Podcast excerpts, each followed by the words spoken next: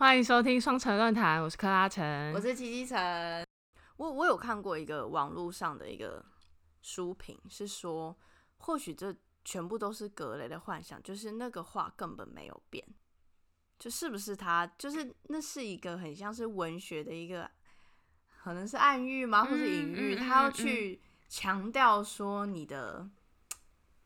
或又或许是制造文学的张力或者什么的，然后但是他也提出的想法是，是不是那个画根本没变，就是格雷就是发疯了，所以他觉得他看到那个画就是是他犯下所有享乐罪行或是任何事情的后果都背负在那个上面，他看得到。这个人讲这个唯一的 bug 应该就是他被西破弟弟抓住的时候，哦对，长得很帅。然后其实画家看到画的时候，那个画是真的是很丑的。那刚刚那个克拉有说，就是格雷画像这一本书一出的时候，其实引起当时社会很大的讨论，基本上就是骂声连连啦。因为太太光是同志这个，就是那个时候是有罪的吧？同同志在当时是有罪，罪啊，对，没错，甚至还没有同志这一个词，对，叫奸罪。然后我我觉得，当然也是因为王尔德这个人本身他不是无名小卒。他也是上流社会的人，然后也蛮作风高调。那我想说，不然你你如果是个 nobody，你就算出再恐怖的书，我觉得也是没有人要讨论。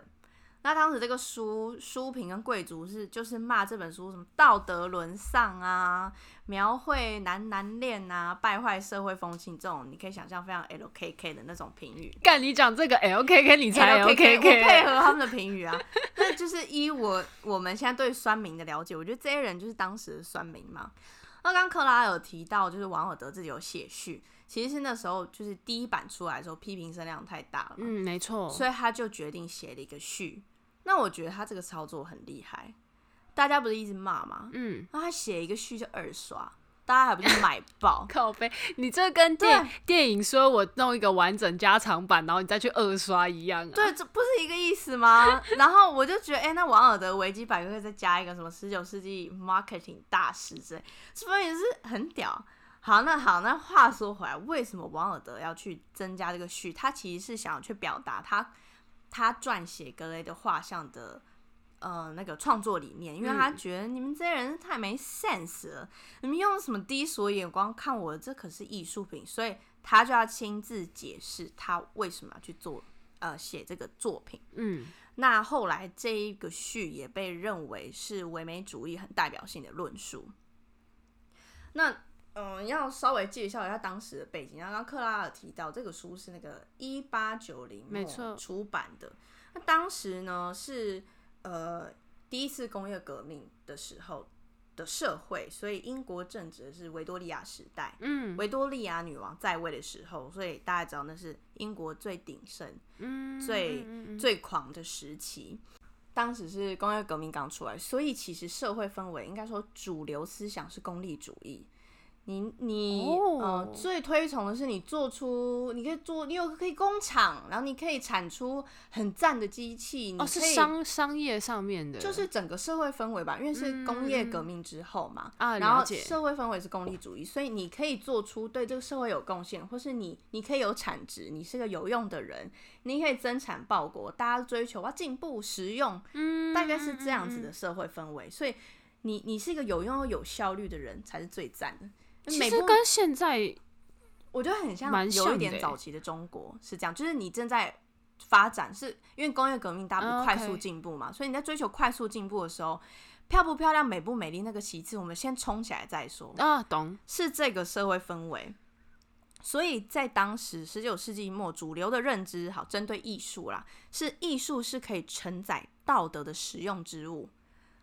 哎、欸，我觉得你讲中国这举例蛮好，因为我之前看那个《陈晨波密码》的时候，嗯、他们就是有一段在讨论说，呃，艺术是不是要有用途这件事情。对，我觉得是在那个时代背景之下会去带出，嗯、因为大家都追求有用，那你艺术品是不是比你他这边写哦，艺术是承载道德的实用之物，所以它不仅要承载道德，你要有说教，你要有教化社会的意味，而且你的这个教化是要有用。哦，我突然觉得这样我好讨厌艺术，这，就是我觉得这个会让人很疲惫，非常体现了功利主义之下你的艺术品的意义，或是我觉得不限于艺术，就是每一个人类你的做出来的东西，你都要带有这个，嗯，这个用处。对，好，那那也可以想象，不管是什么时代、什么世纪、什么朝代，你有主流文化，那一定有非主流文化，嗯，那一定有反主流文化的，嗯的思潮，嗯，嗯，嗯，嗯，所以王尔德那时候他在提倡的唯美主义，简单来说就是在反功利主义的一个思潮，嗯嗯嗯，那其实他们这一群唯美主义的提倡者是小众啊，并不是一群很很大坨的人，可以。那王尔德到底他他的思想是什么？对他来说，没有用的东西才是美。他这个论述是非常极端的，因为当时在什么东西都要追求有用、实用的状况下，他甚至喷出说：“你要没用才是美。”所以他本身是一个很极端的人。嗯哼。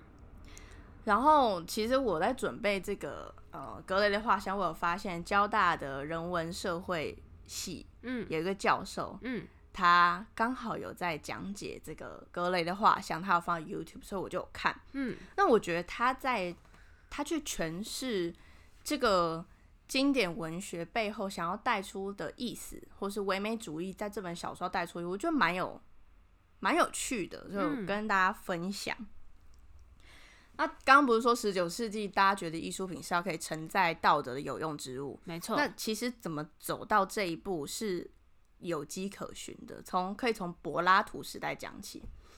那柏拉图那个时代呢，他认为，呃，东西越接近真理才是好的。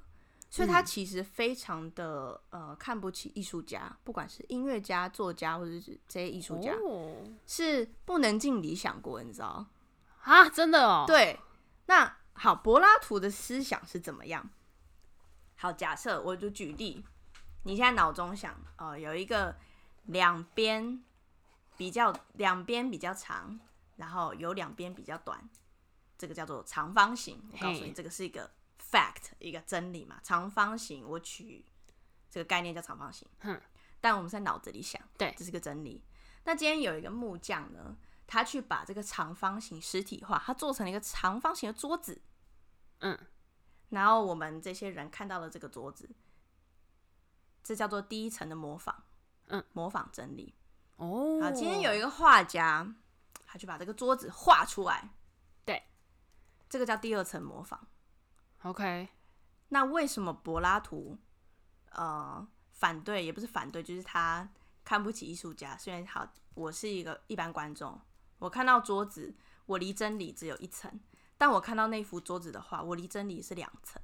所以他觉得艺术家是让人类背离真理的的的存在。哎、欸，他很会讲一些理论呢，听起来好像很合理哦。对，所以我觉得很有趣的是。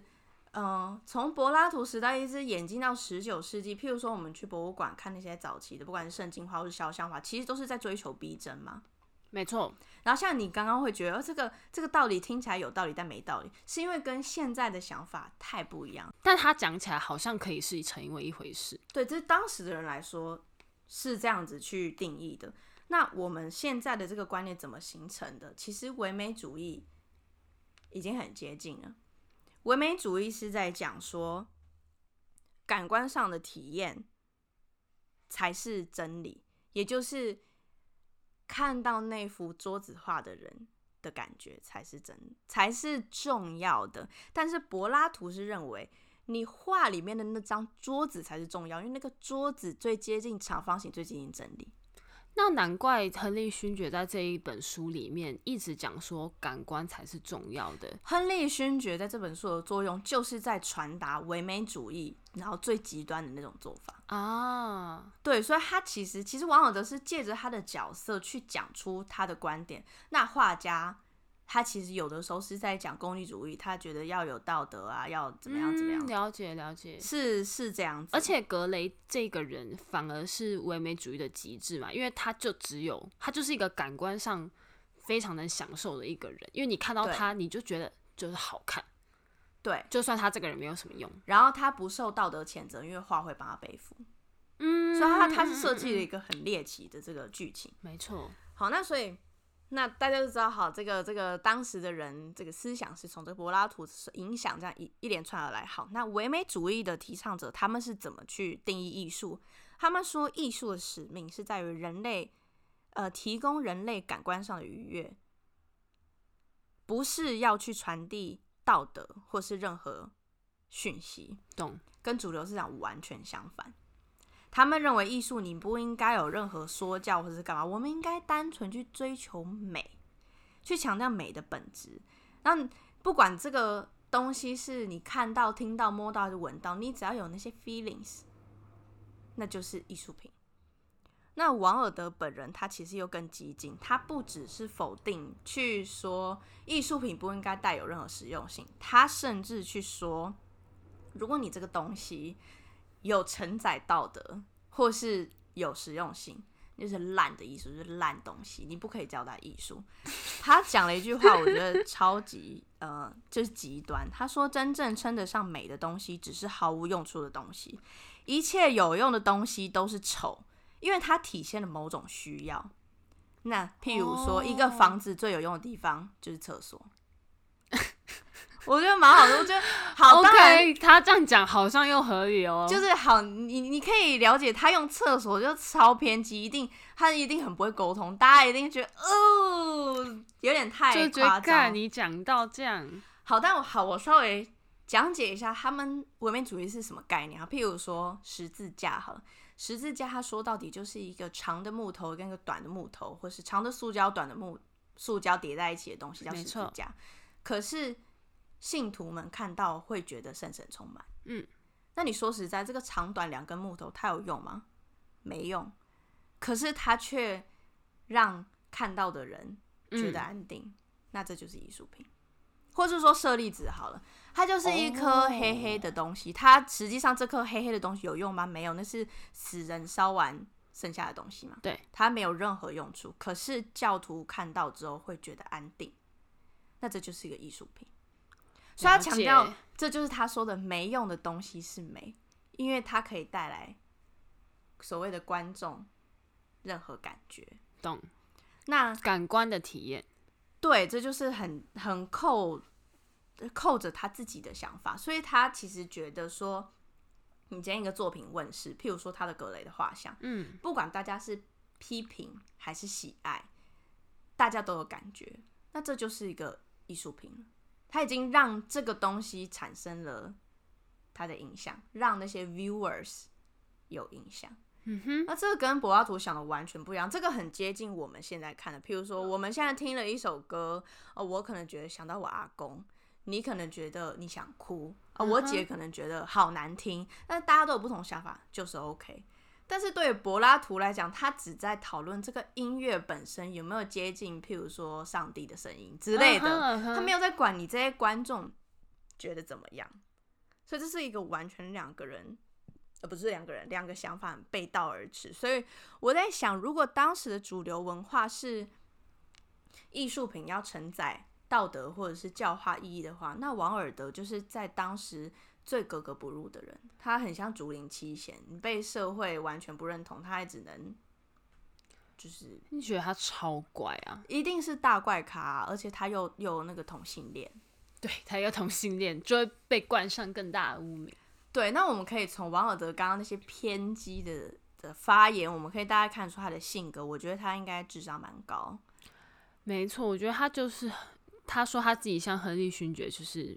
对，呃，对对对，就讲到一开始哦，这个我可以那个等下介绍他的爱情故事。好，我说是觉得他智商很高，他那个感情也很丰富，然后长得也不错，然后他爸爸是医生，妈妈是诗人，所以他有点是耳濡目染之下，就是所以他走上了成为艺术家这条路。那他在出格莱的画画像之前，他不是就很有名了嘛？因为他是呃那个时代很有名的剧作家，他写他写剧本，嗯，然后他也写诗。我王尔德最有名的作品，我其实以前听过是《快乐王子》。哦，对对对对对，就是那个他成名的。对。然后呢，加上他本身是双性恋者，所以然后那时候的时代又那么压抑，刚好说同性恋的甚至是有罪名叫鸡奸罪，鸡就是那个 chicken 的鸡，鸡 奸罪。所以他一定很压力、很压抑，然后他可能又活得太透彻了。对，他有点太想的太，我觉得就是众人皆醉我独醒，因为他的观念跟现在这么的相近。那他在十九世纪已经是非常痛苦，就是超越已经一百多年了。对，然后王尔德其实他有很多名言，嗯、我很我特别喜欢有一句，他说：“我们都生活在沟渠里，但仍有人仰望星空。”那如果我们用唯美主义的思想去解释这句话的话，你就可以想说，仰望星空这个动作完全无异于改善沟渠生活的现状。嗯哼，可是还是有人做这件事情，就是那些唯美主义。讲的好好哦。对，那我觉得。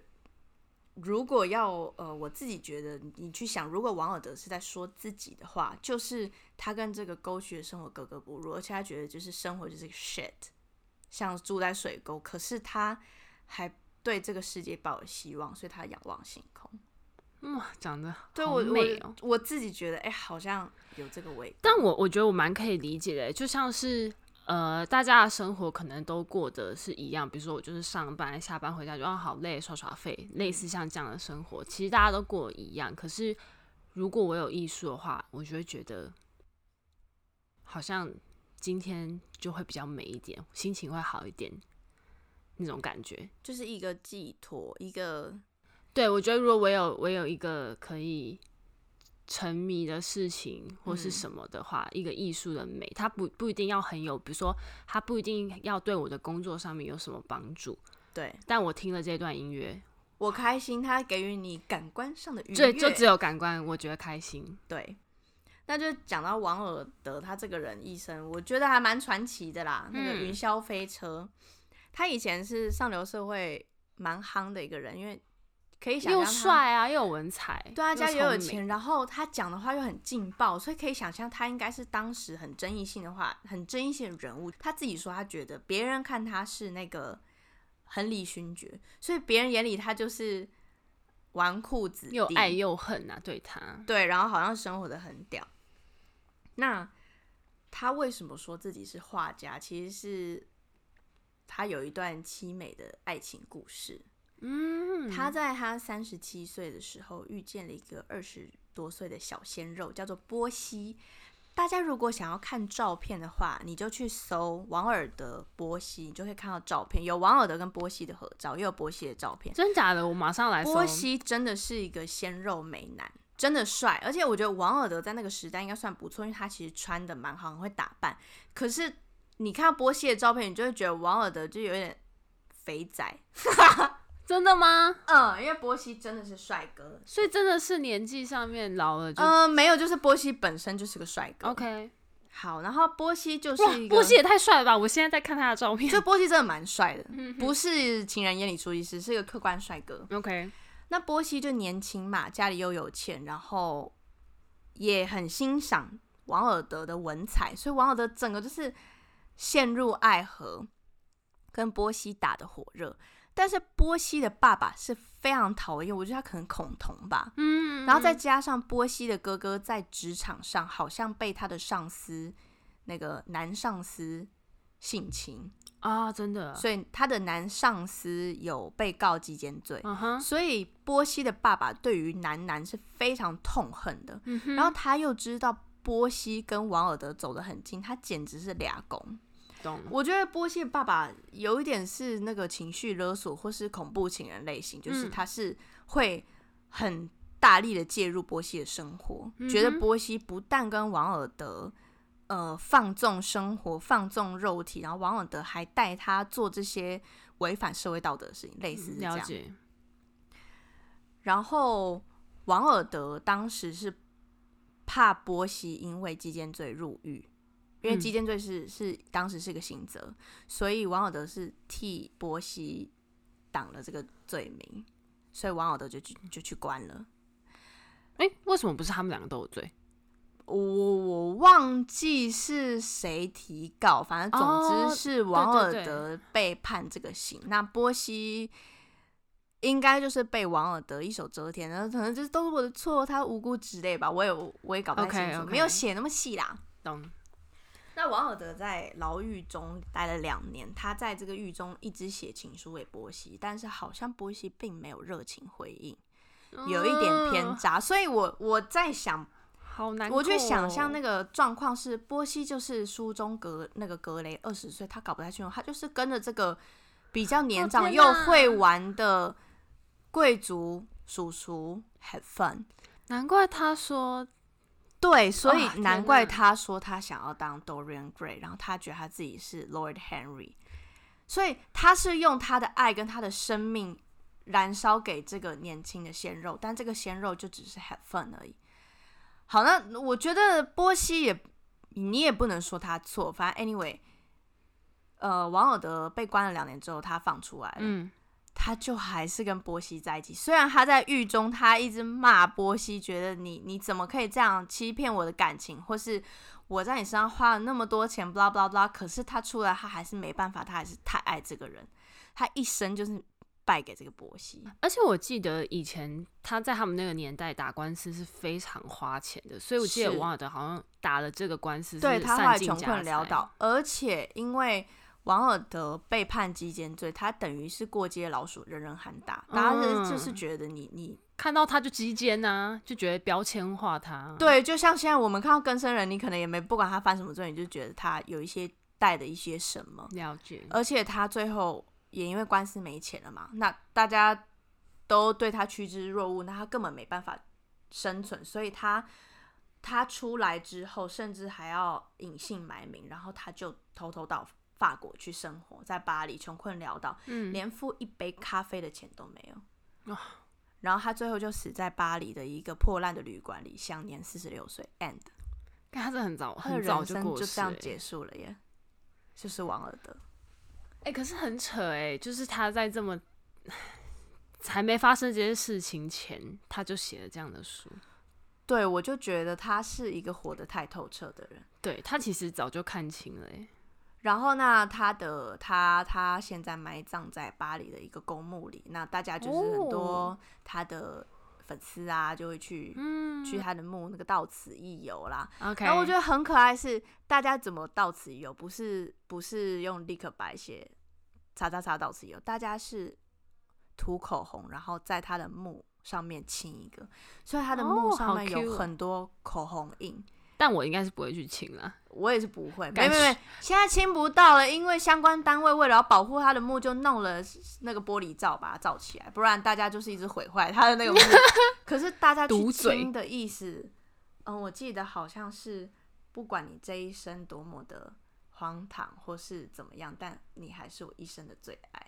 嗯，就是我觉得不仅是对于王尔德的倾诉，也是比如说你们可能是一对爱侣或者什么，我想要去自己的寄托啦。对，我我也很爱我的爱人，不管我们有没有在一起或者正在在一起，你是我一生的最爱，你去亲一个。嗯，我我愿意相信这么浪漫的想法，但是当然最后还是那个严重破坏，所以把它围起来。那突然觉得这个嘴巴很毒。那那个玻璃罩上面现在也是充满各种签名或是一些文字这样子。可是我我觉得，就是王尔德的一生虽然就是很像中国史上各种落魄的诗人文人，可是他对后世的影响，我觉得是很很暖心的。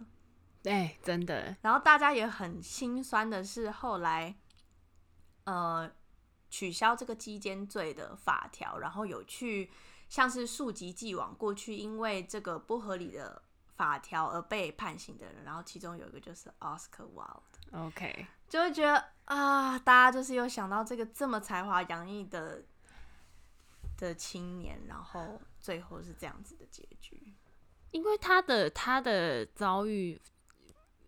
我觉得在现代也是很符合的，就是对，就是同性被压迫这样子，对，然后他的才华被压迫，各种，对。那我，嗯、呃，我在查资料的时候也有看到一个比较有趣的，就是那时候这个格雷的画像会很受。争议或者很受讨论，是因为他在讲一个双面的生活，就是 Dorian Gray 白天是一个怎么样的男子，然后晚上居然是怎么样双面生活。其实我觉得有点像是我们现在前一阵子曾经一度流行穿越当时是流行双面生活，因为就是有一个，比如说你你讲格雷的画像，一定会提到一本作品，就是《变身博士》。嗯，他也是讲一个医生，然后白天是一个风度翩翩的医生，没错。然后但是有的时候会变成一个可怕的，就是坏人，半人半猿的一个坏人。这样，对，就是这个双面生活。很受当时的讨论，就十九世纪末。可是我就觉得蛮酷的是，那一定是因为那个时候的人压抑太大，就是心理心理上都蛮压抑的，对，才会这样。可是我觉得蛮酷的是，现在我们甚至斜杠，就是每一个人都有很多身份。我们现在每一个人，哦、懂懂懂，这有点像是。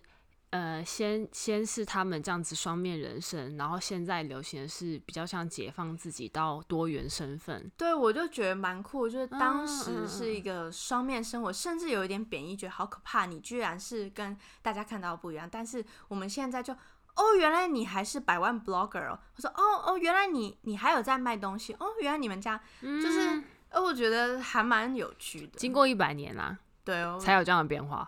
酷酷酷酷 酷酷，很不错哎。但我觉得我呃印象蛮深刻的是书中有一段是在讲说，刚刚虽然讲了很多格雷堕落的那一段荒唐的生活，嗯、但他中间有一段我觉得写的非常好，他就在讲说格雷在享乐的过程中，他到底做了什么事情，嗯、比如说。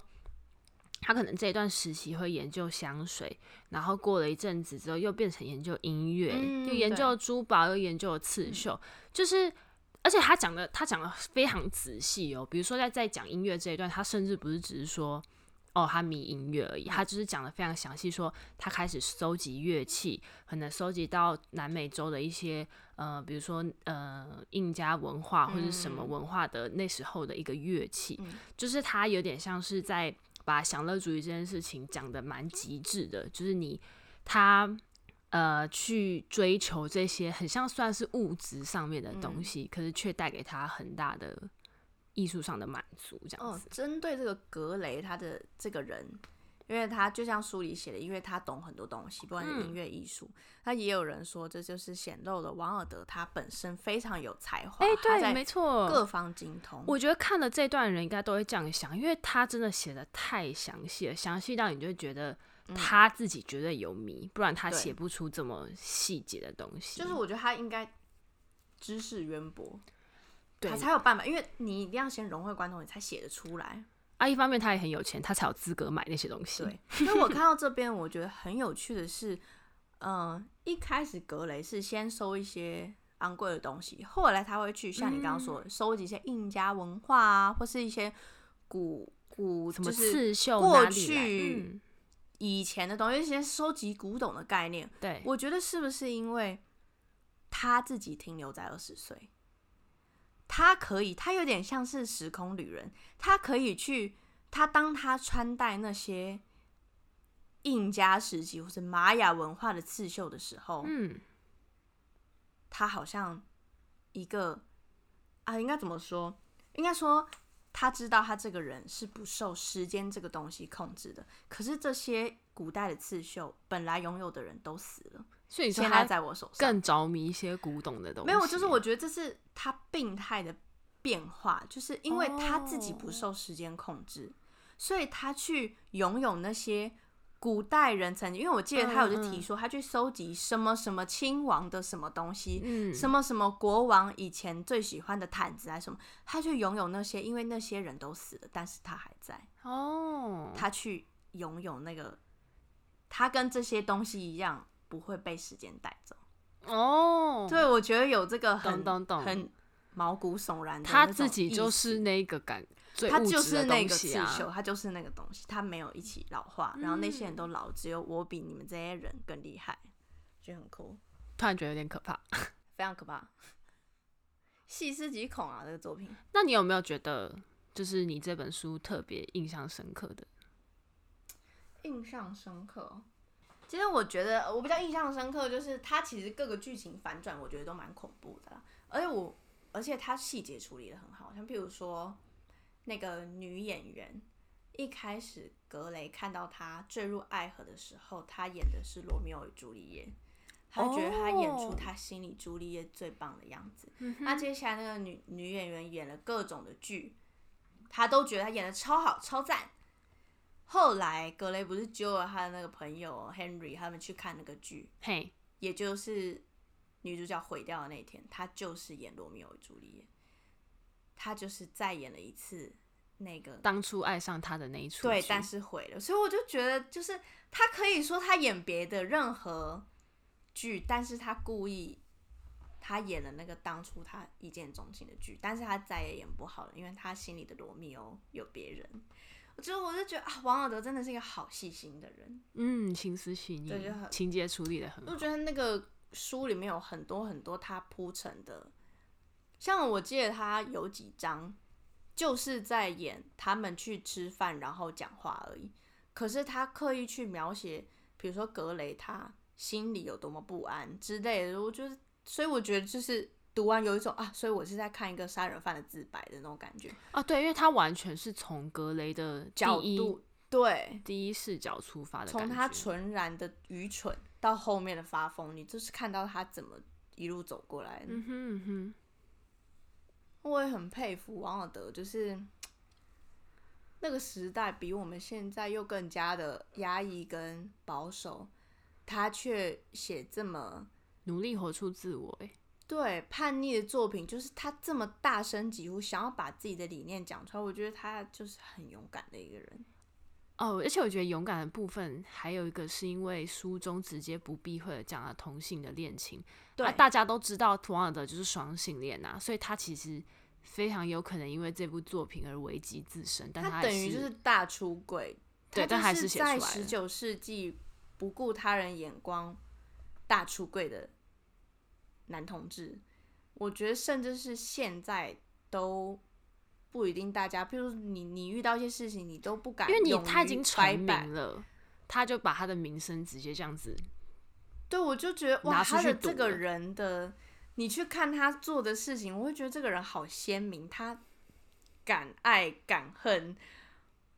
就或许跟我印象中刻板印象的男同志很吻合，或许他又更激烈，可能是因为他家有钱，或他是贵族，所以他觉得底气去做一些大家不敢做的事情。但我真的，我真的很佩服他，他去提倡这个在当时觉得这么奇怪的运动，然后他去写这些作品去对抗那个社会。